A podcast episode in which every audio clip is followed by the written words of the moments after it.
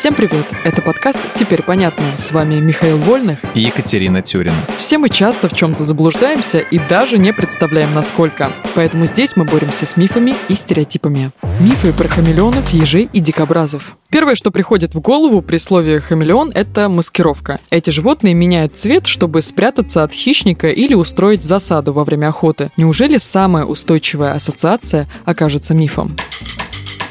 Это миф, но лишь частично. Хамелеоны и правда мастера камуфляжа, но используют свою способность совсем не для того, чтобы устраивать засады или прятаться от хищников. Так они общаются друг с другом, выказывают агрессию или наоборот миролюбие. А еще изменение окраса помогает контролировать нагрев тела и избегать теплового удара. Окей, общение это, конечно, прикольно, но почему бы не прятаться от хищников? Это же такая полезная суперсила. Опасность рядом, а ты хоп, слился с фикусом, и проблем в жизни больше нет. Эти ящерицы от хищников не прячутся, за исключением совсем мелких, вроде карликового хамелеона Смита. Они, наоборот, окрашиваются в яркие цвета и запугивают агрессоров своим жутким видом. Кажется, принцип «лучшая защита — это нападение» разделяют не только хамелеоны, но и дикобразы. Я слышала, что они могут стрелять иглами в того, кто на них нападает.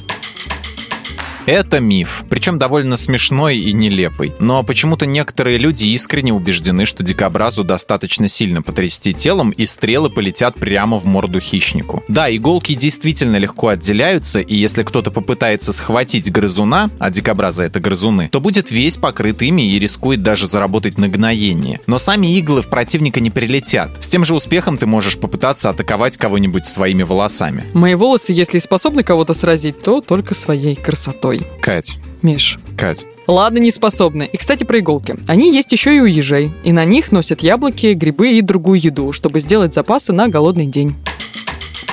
Дважды миф. Ты хоть раз в жизни видела ежа с яблоком на спине? Ну, я как-то и не в лесу живу, чтобы видеть их каждый день. В книжках для младших школьников всегда рисуют ежей с грибом на спине. Что не так? Начнем с того, что ежи — хищники. Они могут иногда есть фрукты и ягоды, но в целом предпочитают насекомых, лягушек, слизней, а также мясо и кошачий корм. И во-вторых, они не носят на спине еду и не делают никаких запасов на зиму, если, конечно, не считать запасами подкожный жир. Выходит, что если у ежа на иголках застряло яблоко, яблоко, гриб или листок, то это произошло случайно, и зверек просто не смог его встряхнуть. Теперь понятно.